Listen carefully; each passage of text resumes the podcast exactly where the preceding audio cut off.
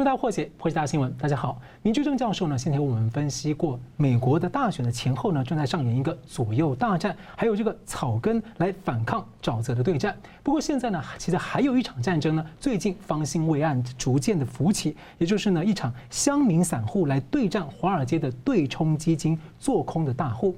那么这个所谓的 GameStop 事件呢，这个华尔街现在呢，突然间去改了规则，那不让散户去相关的交易，那社群媒体。呢，则是封杀散户的声音，这看起来似乎被质疑是你在公开改规则、公开作弊。那么这一次乡民会反抗到底吗？又会不会延烧到整个金融界跟乃至世界的相关影响呢？那么另一方面呢，大家还是很关心拜登就职呢近十天呢，许多政策是走回了奥巴马时期。那他对疫情的表态说没有什么事情可做，而对中共的政策还是大家最关切的焦点。习近平本周喊话了，那么美中关系呢会被拉向何方呢？美国国会似乎也越来越担心了。参议员卢比欧呢，他担心拜登这些政府官员在人事听证呢，对中共表态强硬，可能只是为了通过任命，最终会不会落实，让他很顾虑。那么，参议院的共和党领袖麦康奈尔表态说，拜登政府必须继续和国会合作，继续建立一个全政府、全经济的方式来制衡中共。而这番言论受到两党议员的支持。本周呢，前后任政府的国务卿蓬佩奥、布林肯都向媒体回答了对中政策的看法。两位来宾呢，为我们来解读、破解、分析。台湾大学政治系名誉教授明居正老师，呃，主持人好，石板先生好，各位观众朋友们大家好。日本资深媒体人石板明夫先生，啊，主持人好，明老师好，大家好。好了，布林肯就职国务卿的第一场记者会啊，就回答一些主要的国际的这个问题的立场。那对中政策有几个大方向，美中关系至关重要，有敌对，有竞争，还可以合作。那重申中共犯下了群体灭绝罪。那他说，美国要修复跟盟友的伙伴关系，还要支持增强台湾的自我防卫。请教明老师怎么看？这个跟川普政府的差异在哪？嗯，我们先说那个合作的部分呢。你刚刚不是提到说，他说布林肯讲说他跟他有竞争、有对抗、有合作嘛？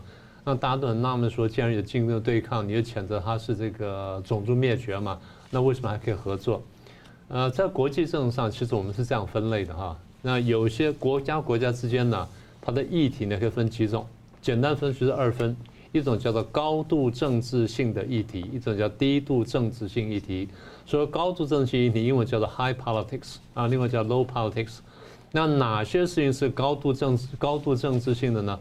比如说同盟，然后这个权力平衡游戏，啊，军备竞赛啊，甚至战争，那这是高度高度政治性的这个题目。低度政治性题目呢，比如像环保啦、人权啦、女权啦、啊气候啦什么等等，这些呢是低度低度政治性的。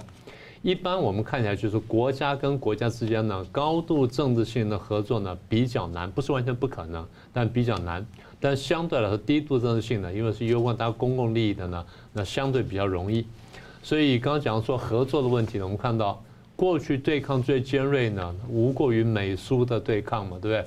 美苏第一陷入冷战了，然后第二呢，这个双方军备竞赛，军备竞赛到呢就是核子武器计算到说每一颗，然后计算到每一个弹头，然后计算每一个飞弹或每一个载具的飞行的距离什么等等，然后算得非常精到。所以这个部分你觉得说应该很困难了吧？不是，美国跟苏联呢为了减少这种杀伤性武器的这种威胁，所以双方不约而同讲说，那咱们来坐下谈一谈，谈什么呢？谈如何裁减。啊！我裁减我的核子武器，你裁减你核子武器；我裁减我飞弹，你裁减你飞弹。然后我裁减潜艇，你也裁减潜艇。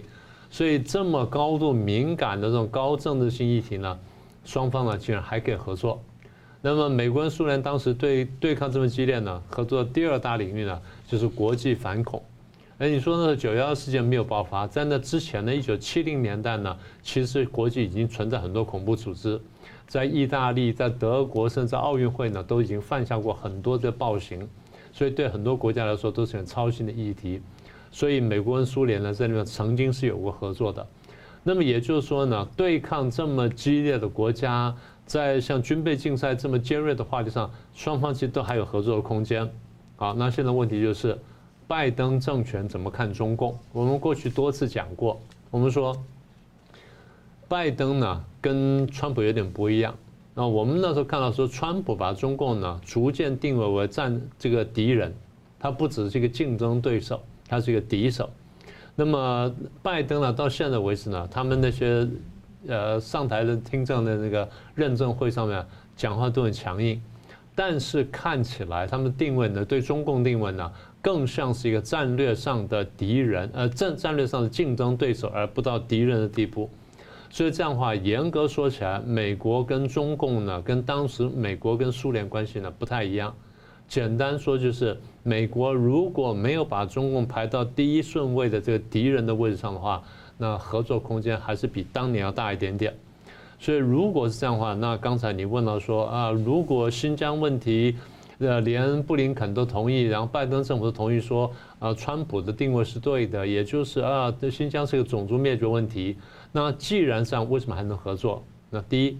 这个问题不是那么尖锐，就是气候合作问题呢，双方有谈的空间，而且气候合作呢，相对来说呢，跟美国跟中共呢，呃，对抗不那么激烈。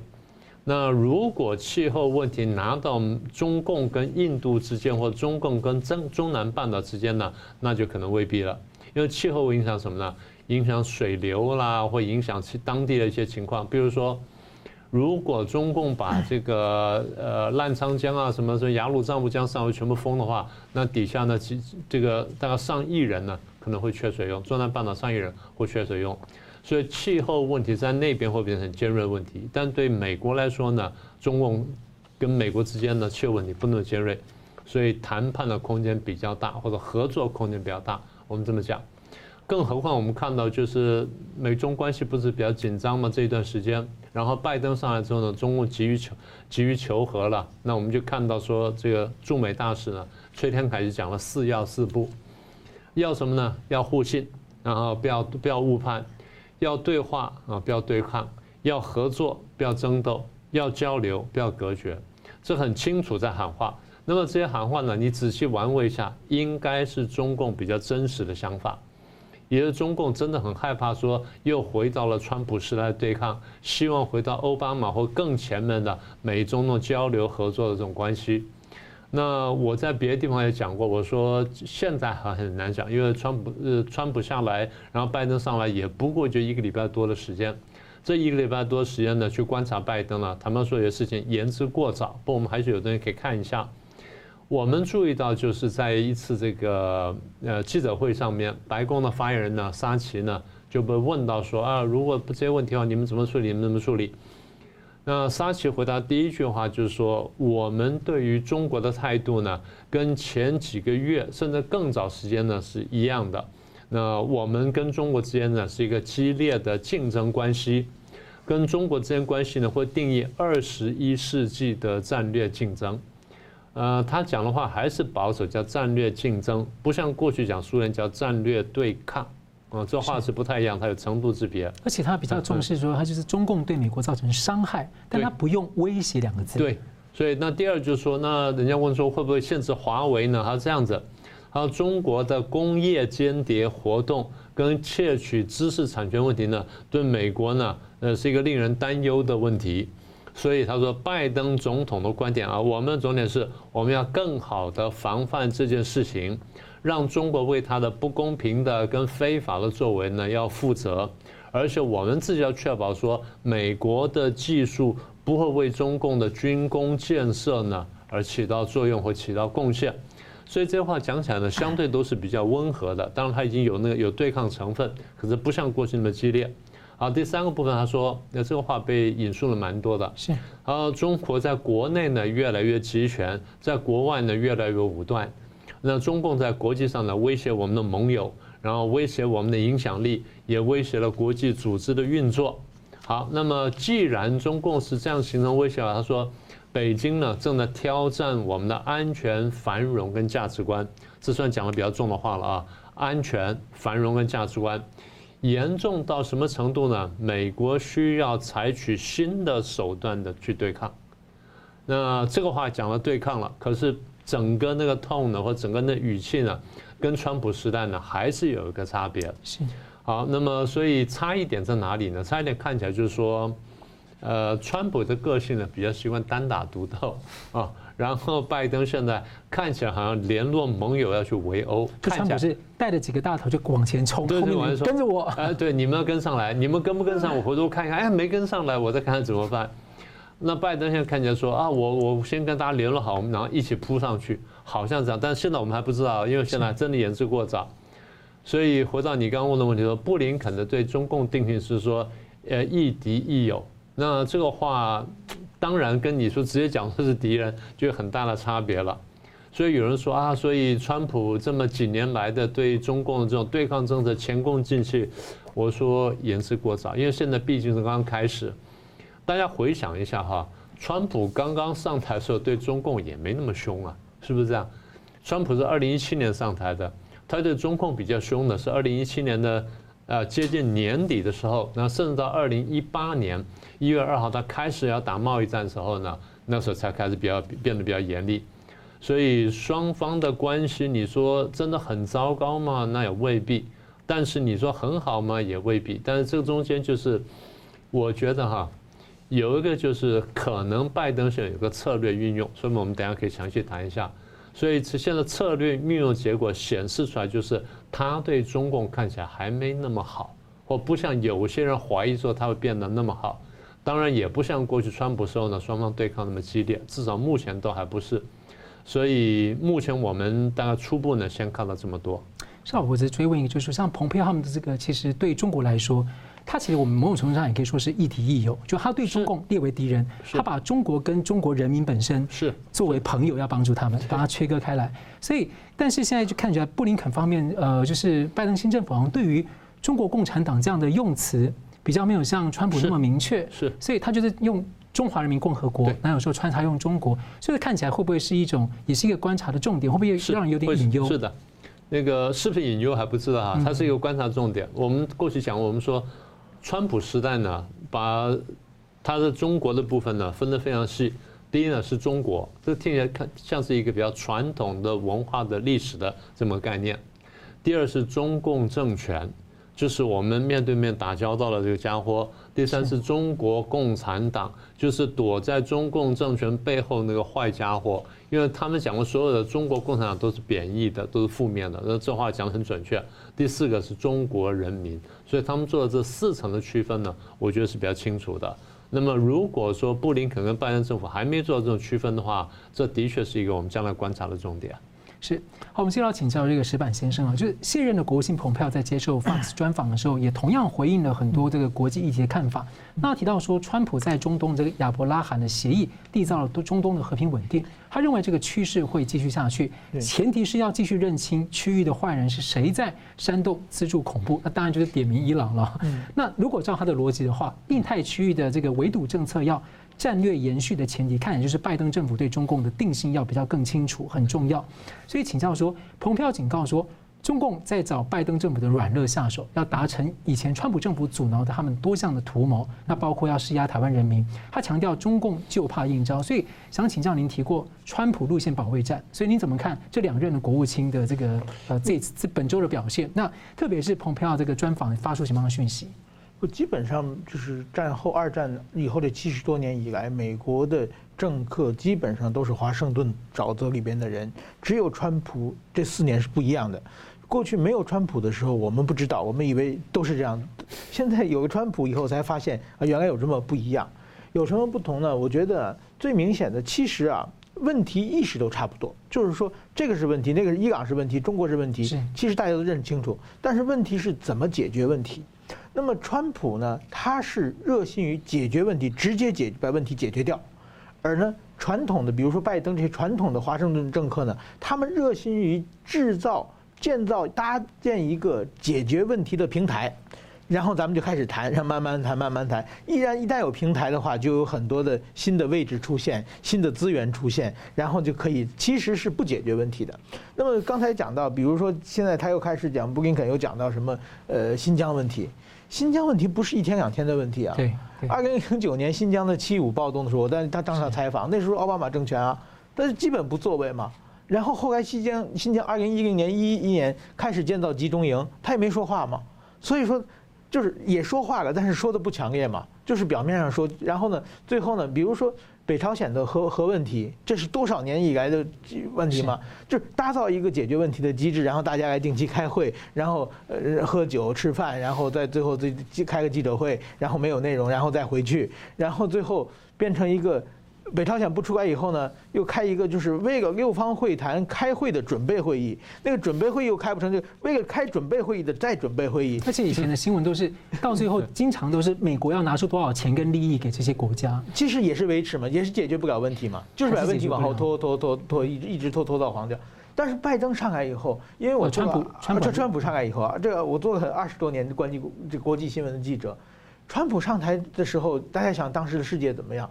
当时天天发生恐怖袭击嘛，是巴黎有什么曼彻斯特有什么美国的波士顿有，到处都是恐怖袭击，就是因为 IS。川普上台以后两三年打掉了，全世界现在极极少见到恐恐怖袭击了嘛。是当时全世界到处都是难民潮嘛。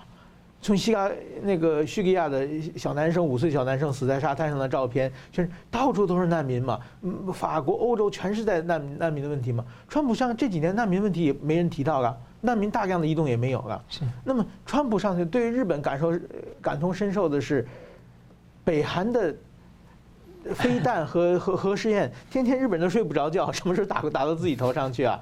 没不停的每个月都都在进行啊。川普上来谈个三次以后就解决了吗？所以，川普他是一下就把问题解决到了，一下解决到了。其实呢，对于很多政治既得利益者，觉得自己没事情做了。比如那些难民问题专家、北韩问题的反恐专家，觉得我没事情做了嘛。其其实，我觉得他是，所以这是根本不一样的。那么，蓬佩奥其实指出的就是说，双方的这个问题意识，我我认为这个布林肯这个新的拜登政权。他们的问题意识有的，但是他们解决的问题的手段太软，或者是他根本不想解决问题。其实蓬佩奥是指出这个问题。那么我想，在短短几年之后，很可能就是说，伊朗问题死灰复燃，北韩问题死灰复燃，说不定恐怖袭击、难民问题，那中国更更在继续做大嘛。所以说，我很期待拜登拜登上任前后就已经这都已经出来了，势头都出来了。而且我觉得有有的时候，这个台湾媒体过于期待了。就管那个新上来的坎贝尔，管他叫什么沙皇，说他怎么对中国强硬，他是主导奥巴马的重返亚太问题的人，重返亚太整个失败了，中国在南海做大啊。我当时有有人帮他解释说，他当时好像因为什么因素被挡住，没有做完了。那毕竟失败了嘛，失败了再上来，不管有任何客观条件，你没有做成功再上来的话，就不能给他抱太大的希望嘛。所以说到现在为止，我们基本上看清楚，就是说，拜登他的政权跟以前的不一样，他是他是反中不抗中，防中不抗中啊，至少就是防止中国。如果他讲的问题是我们挺台湾，前提条件是什么？中国打台湾的时候，我们帮助台湾，这是防止中国嘛，而不像川普主动的我去插手，我把台湾的国际地位提高，我做很多事，这是一个基本不一样的。但是说呢，我们注意到，就是现在呢，至少蓬佩奥还在说话，美国的舆论，美国的国会。都是在挺台湾，都是这四年大家已经认认清问题了，也川普也告诉大家怎么解决问题了。所以说呢，这个时候大家一定要给这个拜登政权压力，让他呢继续走下去，不让他再回到当年那种制造很多平台，然后大家定期一见面一一聊天，问题就拖下去了。嗯，是米老师，那个其实刚刚施文先生讲很有趣哦，我先看到这一点。创造的平台有什么好处呢？其实平台创造出来之后，大家在当中可以获得利益的。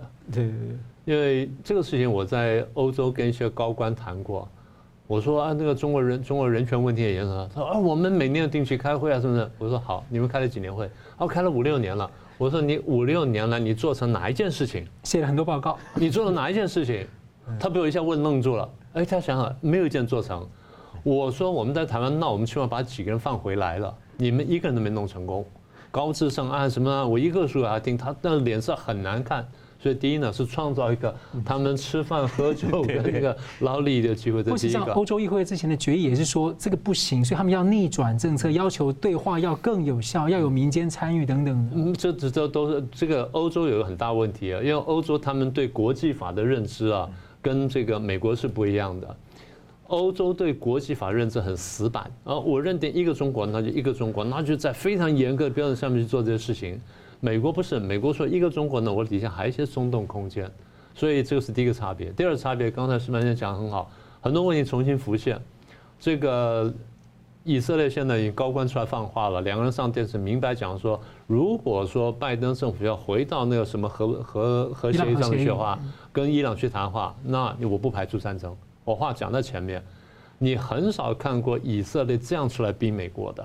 几乎没有过，那现在就把话挑明了。不，因为之前他们伊朗核协议的时候，就是以色列拿出很多证据说，伊朗根本没有照那个协议，他快快做成了。本来就是这样子嘛。那所以你美国摆在这边这么这么多事情都做不成，你看川普做成一些，你拜登要倒回头吗？好了，感谢我们稍微休息一下呢，继续回来谈，就是习近平二十五号在达沃斯的谈话。那美国、欧洲是怎么回应？休息一下，马上回来。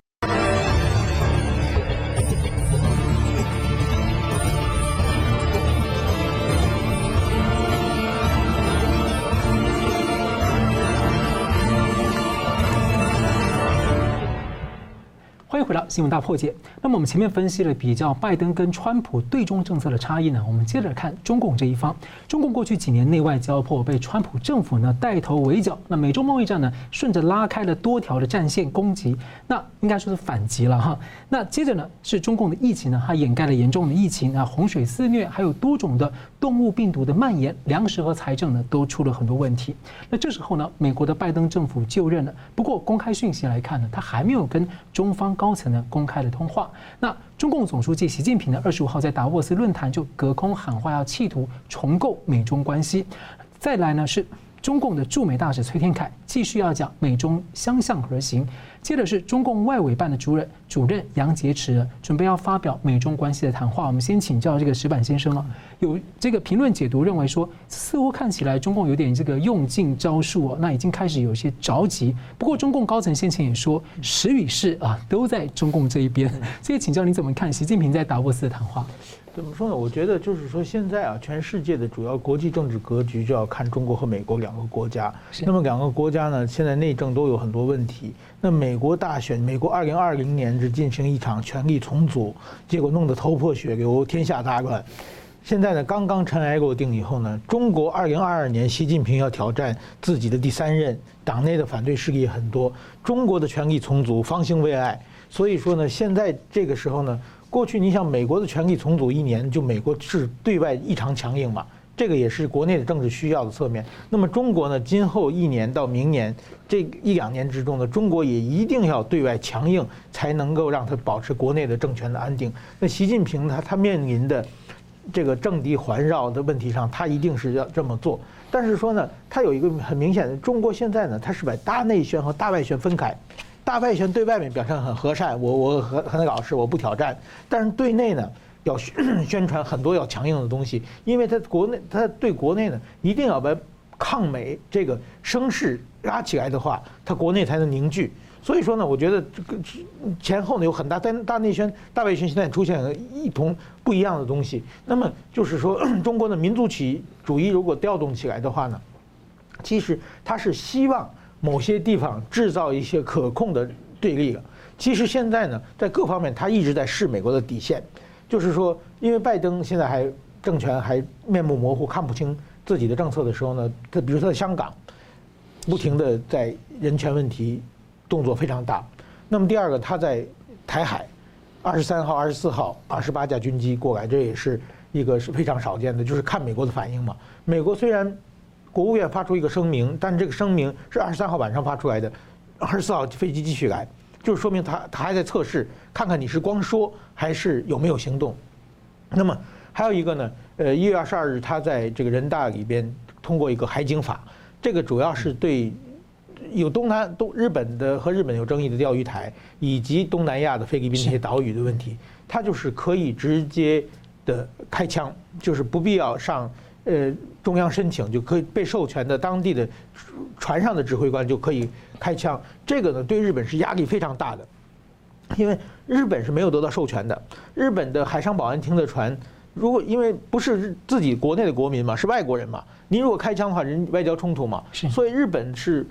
不但可能要向东京申请，说不定还要向华盛顿申请，才能够决定开不开枪的问题。那中国现场的这个副船的船长就可以开枪的话，那对日本压力是非常大的。那这个为什么呢？因因为就是前几天这个菅义伟和拜登通过电话说，这个钓鱼台是日美安保的范围之内嘛。是，其实这这些动作都是中国在试探美国要怎么怎么做，而且呢，他要挑动一个我讲的一个比较可控的，对国内可以做大内宣的一些冲突，来凝聚自己的政权交替。我想呢，这个今后呢，这种趋势应该更一直维持下去。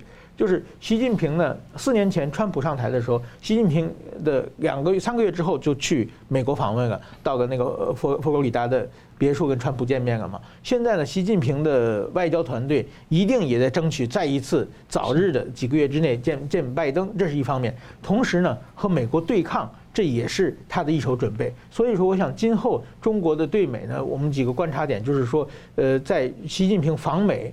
呃，会不会第第一通什么时候跟拜登通电话？第二个是什么时候访美？访美谈什么？同时呢，他在国外制造的这个这么多的对立，他是企图呃通做做到哪一点？然后呢，拜登政权怎么回应？这个是观测到我们整个的亚太、印太地区的呃和平和安定。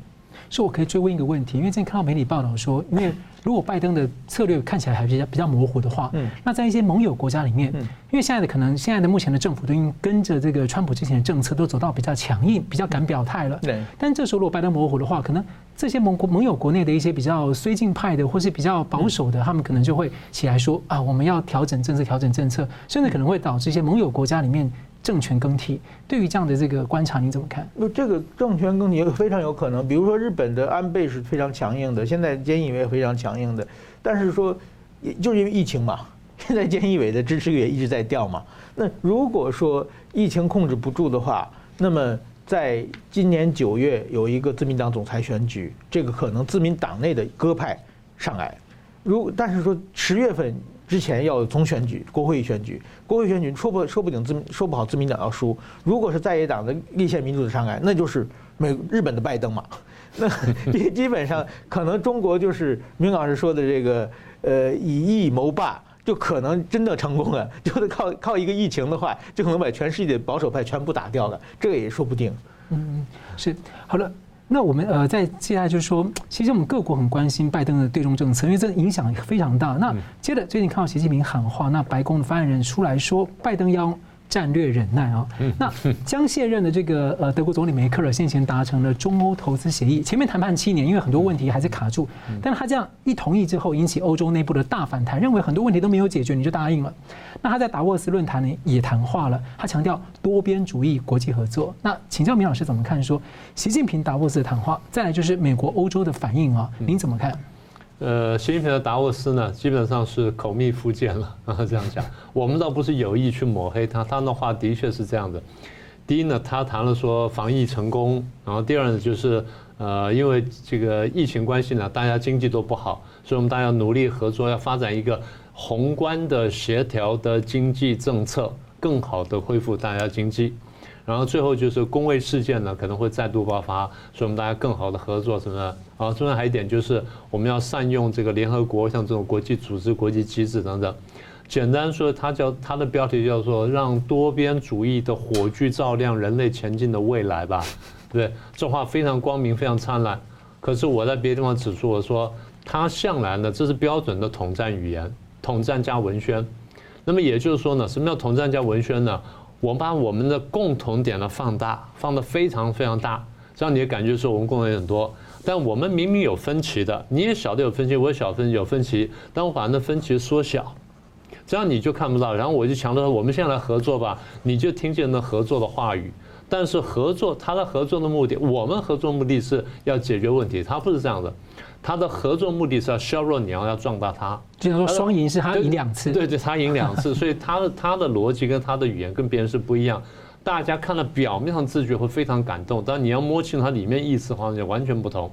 好了，你刚刚讲说这个反应，美国的反应在前面呢，沙奇已经讲过了。那么欧洲有另外一些人是这样反应了，他说：“对，这话讲得很好。”但是习近平自说自话的宏大理念，从来没有能够真正的实践过。那 他说他在中国取消了这个国家领导人任期，为他终身执政的提供了可能性。这话讲的算是比较准确的。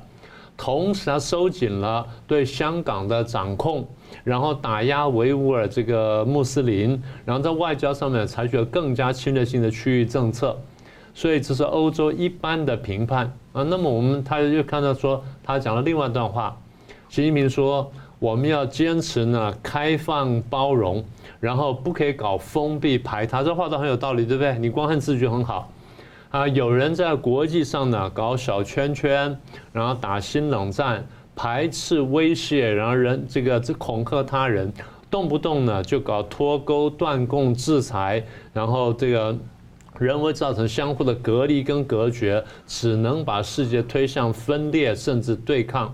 然后我们反对恃强凌弱，不能说谁胳膊粗谁拳头大就谁说了算。你不要问这个话是谁说话，你这话是有道理极了，对不对？那为什么欧洲会这样讲呢？我们现在看一看。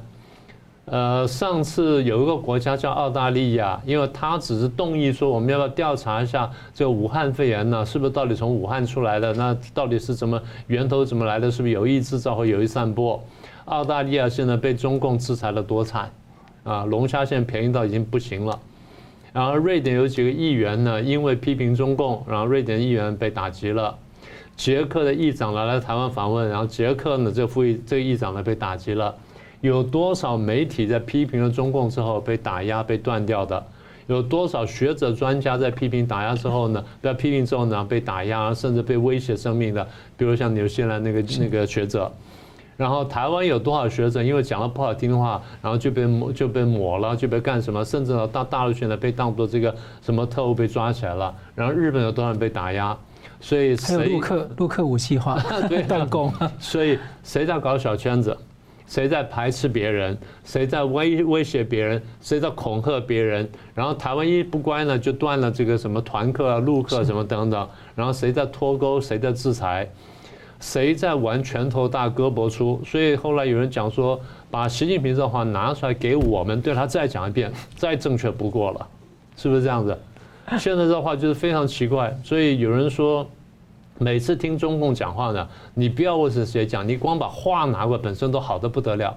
但你一看到谁讲，你就开始怀疑他，然后你把他的动作跟他的语言相对照起来，你发现说这家伙完全是说一套做一套。所以我前面说的口蜜腹剑，我绝对不是乱讲。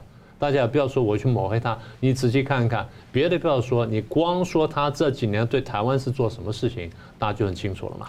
那我追问一个，就是之前那个呃，川普的顾问叫白邦瑞啊，他曾经在台湾演那个出席活动，他曾经讲过，台湾可以帮助世界一个地方，就帮助了解中共，还有就是中共的用语，外国人听都是另外一回事，但是事实上它完全另外一个意思啊。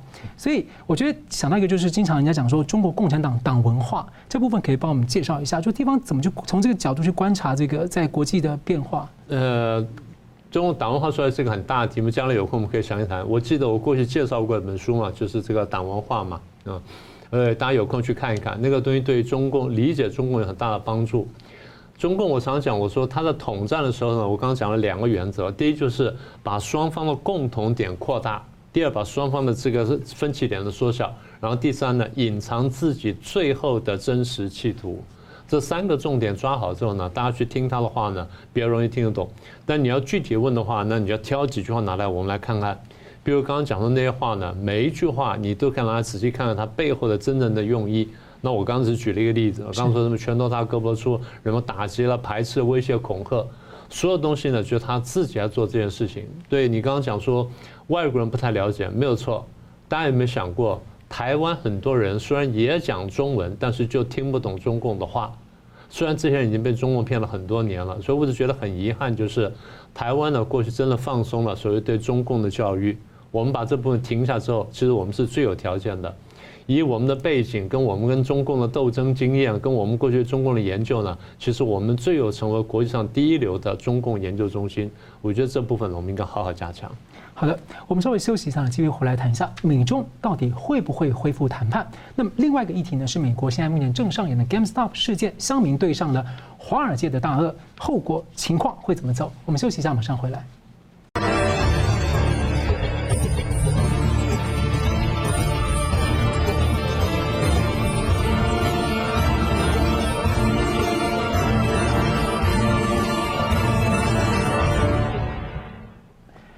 回到新闻大破解，我们接着探讨这个美国华尔街的股市呢，最近掀起了一场散户对抗、散户间乡民啊对抗华尔街对冲基金公司的大战。那么战场就是电玩零售商这个 GameStop，那它呢之前是被打成了所谓的垃圾股哦，那它但是呢现在股价暴涨，而背后呢是美国的网络的乡民散户来对抗华尔街的这个对冲。做空的这个基金机构，那特斯拉创办人马斯克呢，他也在社群媒体发文来推广这项行动。不过呢，线上交易平台呢，却一度限制了用户的交易，而且呢，像这个脸书啊，或一些即时通讯软体啊，就用各种的理由啊，甚至有人这个像 Discord，他用散布仇恨言论的理由来关闭这个散户论坛的伺服器。我们请教一下这个石板先生，你怎么看说？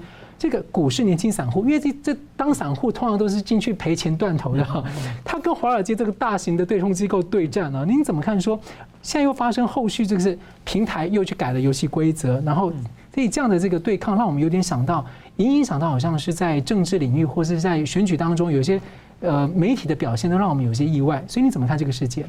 我觉得全球这是这是首先这个，我觉得这是一个全球化的问题，就是说。最近这三十年以来，全世界都在推行全球化。那么前不久的美国总统大选，拜登和川普之争呢，也被人称为全球化和反全球化之争。那么全球化精英主义，这个是呢，当今世界的主流，而川普呢是他的一个挑战者。呃，这个全球化呢，其实这三十年全球化来呢有很多受益者，其中最大的两个受益者，一个是中国共产党，一个是华尔街，他们是赚的很多很多的钱。然后呢，全球化的最大的失败者呢，是广大的各国的劳动人民和各国类似散户，也就是韭菜。所以说呢，华尔街中共是两把大镰刀，然后剩下的芸芸众生都是韭菜，是这么一个抗争的问题。那么这个，因为他这个精英主义全球化，它掌握了很多很多的资源，所以说呢，它可以变着方的不停地割韭菜。那么这一次争争就是韭菜战胜镰刀的故事嘛？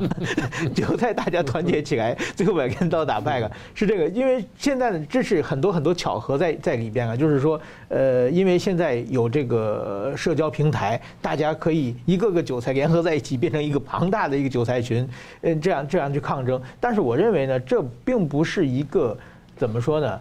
不会变成一个很大的方向嘛？毕竟韭菜和镰刀的永远是镰刀比较强嘛。那么真要改变这种格局的话，还要刚刚才我回归到川普主义了，就是川普那种主义，川普代表的精神，现在呃，蓬佩奥在继承嘛，就是说打破这种精英政治，打破这种就是完全无节制的全球化的这种方式嘛。就是现在比如说这次，呃，即使川普政权他纾困的钱。答出来那么多，其实并没有很多真正到了穷人手里，而是这些钱呢流到了股市，流到了房市，造成了经济状况这么惨的状况之下，全世界的股市高涨和这个传世高，这是很明显，这还是在一种镰刀和韭菜之争嘛。那么中国最近的蚂蚁金服那是镰刀之间的矛盾啊，对啊，所以说呢，我觉得呢，啊这这个如果这么看这个问题呢，我觉得呢，这个现象只是一个偶然现象啊，这个很难，因为就镰刀方面马上就会想出很多抵抗的机制嘛。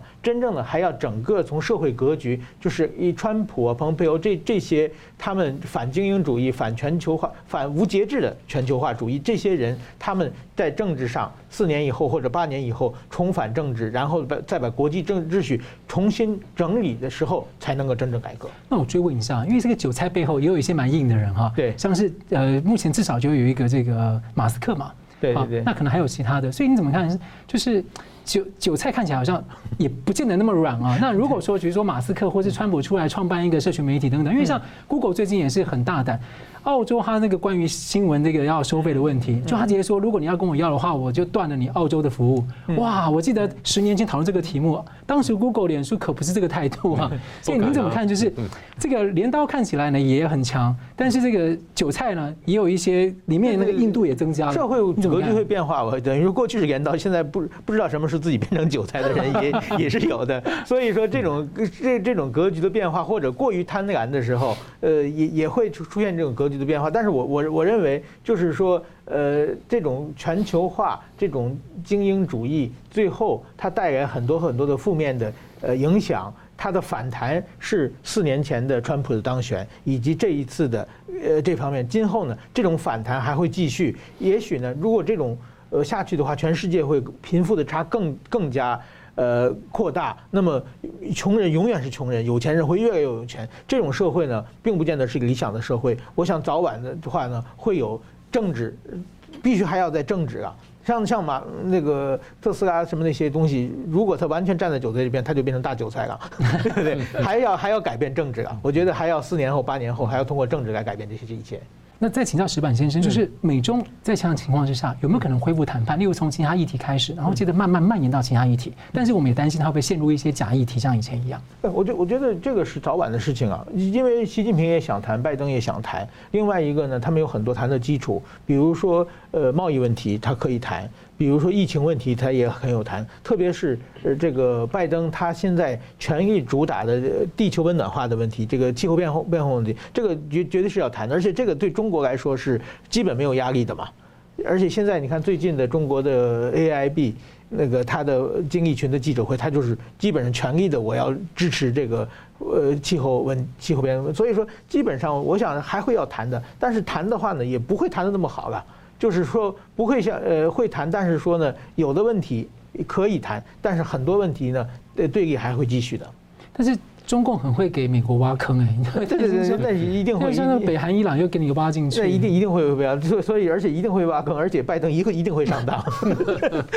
我们继续看一下，在美中现在的这样的情况之下，明老师，你觉得说美中在复谈的可能性有多少？呃，因呃，我我是这样想的啦，就是双方复谈的那是必然的事情。问题是多快，然后怎么谈，然后谈的好不好的问题。现在看起来就是中共很着急，但是拜登这边呢，并不是太着急。拜登摆在他面前，第一呢，他有内部问题，内部大概有几个方面嘛。第一，要重新团结美国，不管能不能团结起来，他都要想办法团结。然后这第一个。第二呢，他要应付这个武汉肺炎，因为现在看到传播传播加快了。而且，即便有疫苗，疫苗到底有多可靠，有多大的保护性，疫苗有没有副作用，这个我们都还有待观察。第三个，就美国的经济呢，也必须要恢复。所以这几个问题卡在一起呢，他你说他很快就要处理外部事务呢，这个第一不太容易。我不是说完全不会，但相对来说，他那个排序是比较低的，这第一个。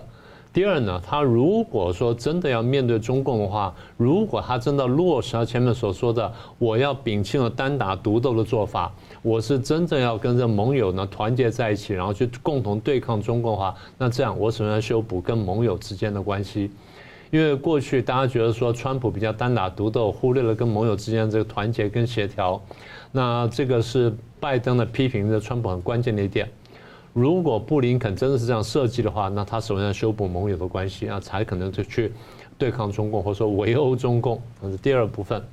第三个就是我们看到呢，其实川普留下了非常大的反共遗产。这个反共遗产对拜登来说，人家想说是一种束缚啦，是一个绊脚石啦，我给他下套子，其实不是。其实你仔细分析一下，他对拜登来说呢，是极大的筹码，给他极大的谈判空间。我们很快帮大家数一下。第一呢，川普那时候发动了贸易战，然后加征了关税；第二呢，封杀了华为跟五 G；然后第三呢，因为人权问题制裁了中共的香港的官员、新疆的官员乃至中共中央的官员；第四呢，因为他们搞间谍活动，所以他关闭了休斯顿领事馆，然后同时关闭了很多的孔子学院；然后这个中共有很多人来偷科技，所以他对于中国大陆人士的申请入美签证呢，现在管得非常严。同时呢，抓了很多中共的间谍，不管是学术的、科技的、工商的这间谍，还跟千人计划相关的。再来就是中共在这个美国里面呢，搞了很多文宣的这动作。那很多这些看起来叫做新闻媒体的东西，其实是国家的机构，然后现在被美国指名，然后标签出来了。再来就是对这个外国公司的问题，中国很多公司在华尔街圈钱，圈了上千亿。那现在他们通过了外国公司问责法。然后要审计中国中国的公司，然后审计这个这个公司呢，不管你是不是中国的公司，你背后呢是不是有其他国家，尤其是中共的掌控或拥有？而且很多做假账，其实对啊，美国投资人是很损失惨重的。那是非常严重的事情。所以说这个是，所以美国为什么一定要强调这审计制度？然后再来就是在军事上面呢，在南海啦，在各地方在太平洋进行演习，然后目的呢也是这指向中共。在在外交上面呢，搞这个五眼联盟，或者跟亚洲的一些这个像印度、越南这些国家呢，加强关系，然后在剑指这个中国大陆。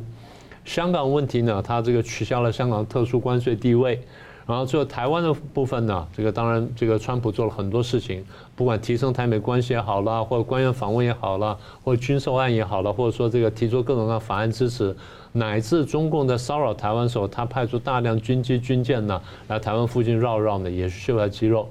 换句话说，川普在四年当中呢，对中共做了很多动作，所有的东西呢，对拜登来说呢，现在就是我的筹码，就是我的谈判筹码。那么对拜登来说的谈判筹码，对习近平来说呢，就是种束缚。所以习近平急于谈判呢，这第一个原因，就把这束缚呢打开。那第二，你刚刚谈到说习近平了、崔天凯啦、吴谦啦，跟着即将这个到来的杨洁篪讲话呢，可能就是呼吁要改善中美关系。那为什么急着改善呢？第一，他看见这个拜登这些官员呢，在认证会上面，在这个听证认证会上面。讲话呢都非常强硬，面对中共都非常强硬，所以释放出来讯息说，恐怕他们对中共呢不会善了，这是他第一个着急原因。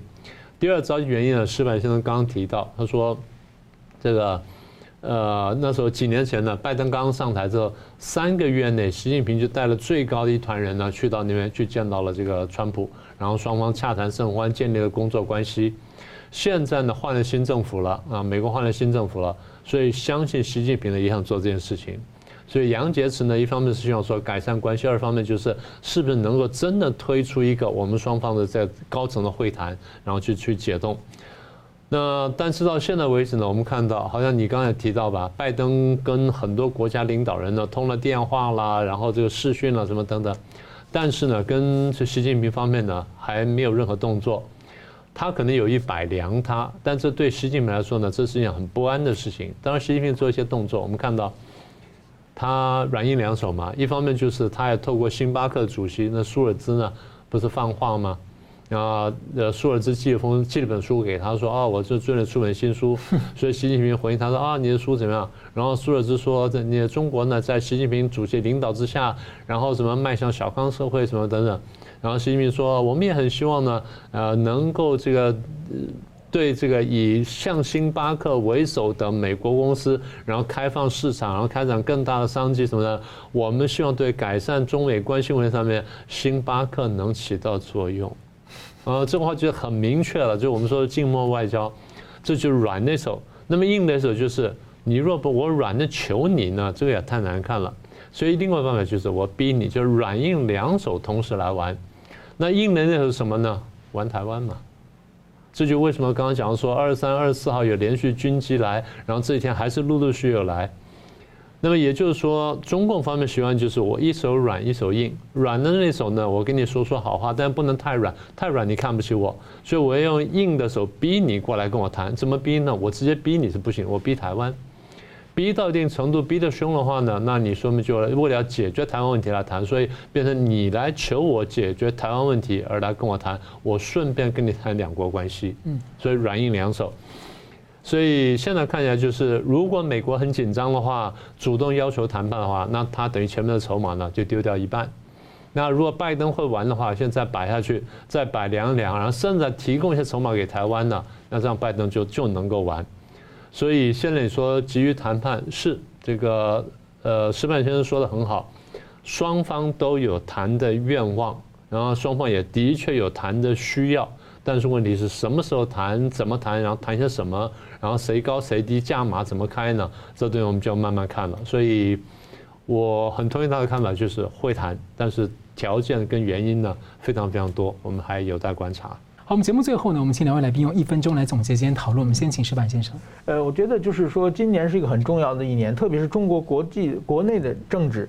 呃，我觉得，比如说七月份是建党呃一百周年，习近平一定要把它变成一个自己政治上炫要秀秀肌肉的一一场活动。那八月份有北戴河会议，九月份呢有香港的立法会选举，能不能执行？这一一连串的政治议题的过程之中呢，中共呢将进入权力斗争白热化的阶段。在这个阶段呢，就是中共虽然非常虽然很强，但是内部也有很多很多很脆弱的地方。所以说呢，它的权力斗争会往哪边发展，也是我们最注意要关注关注的地方。好，那再请明教授帮我们总结一下今天讨论。啊。那现在看起来是这样哈，我们刚刚讲说美中谈的那个空间非常大，但是我们要注意一件事情哈，美中的谈说不是单纯谈说呃我们这个贸易关系什么等等，中共现在呢，去用这军机来威逼台湾什么等等，在谈的时候呢，现在他美国设定议题就是美中关系，中共设定议题一定是美中台关系，中共会想办法把台湾拉进来。这话什么意思呢？